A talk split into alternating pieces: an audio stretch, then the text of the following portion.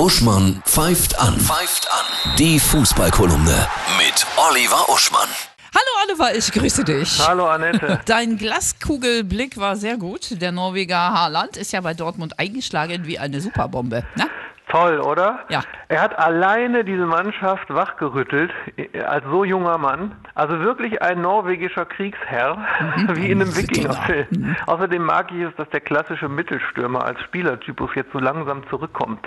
Es gibt hohe Geldstrafen bei Fußballkrawallen. Aktueller Fall, ne? Ja, Hertha gegen Union Anfang November. Da haben vor allem die einige Hertaner sich daneben genommen und Raketen abgeschossen auf die Spieler, auf die, auf die, auf die Torbereiche und auf den gegnerischen Fanblock.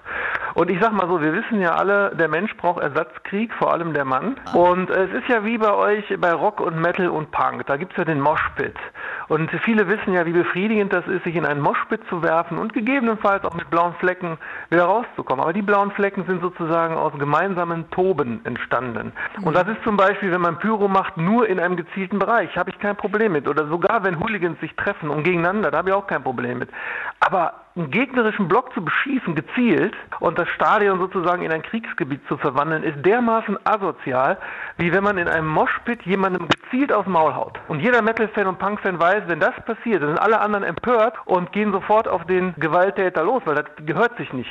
Richtig. Und dementsprechend sind höchste Geldstrafen absolut gerechtfertigt. Die Topspiele jetzt am Wochenende. Ja, die bleiben hoffentlich friedlich. Am Samstag Bayern gegen Schalke, Zweiter gegen Fünfter Spitzenspiel, zumal Schalke momentan gut drauf ist und den Bayern Punkte zocken könnte. Und dann würde ich auch noch sagen, Samstag Frankfurt-Leipzig. Frankfurt ist immer für eine Überraschung gut zu Hause. Und am Sonntag Bremen gegen Hoffenheim, wo die Bremer vielleicht mal wieder gegen einen stärkeren Club ein paar Pünktchen holen gegen den Abstieg. Wir wünschen uns viele tolle Tore. Ja. Ein schönes Wochenende dir. Ja, Ja, alles Gute. Tschüss. Ciao.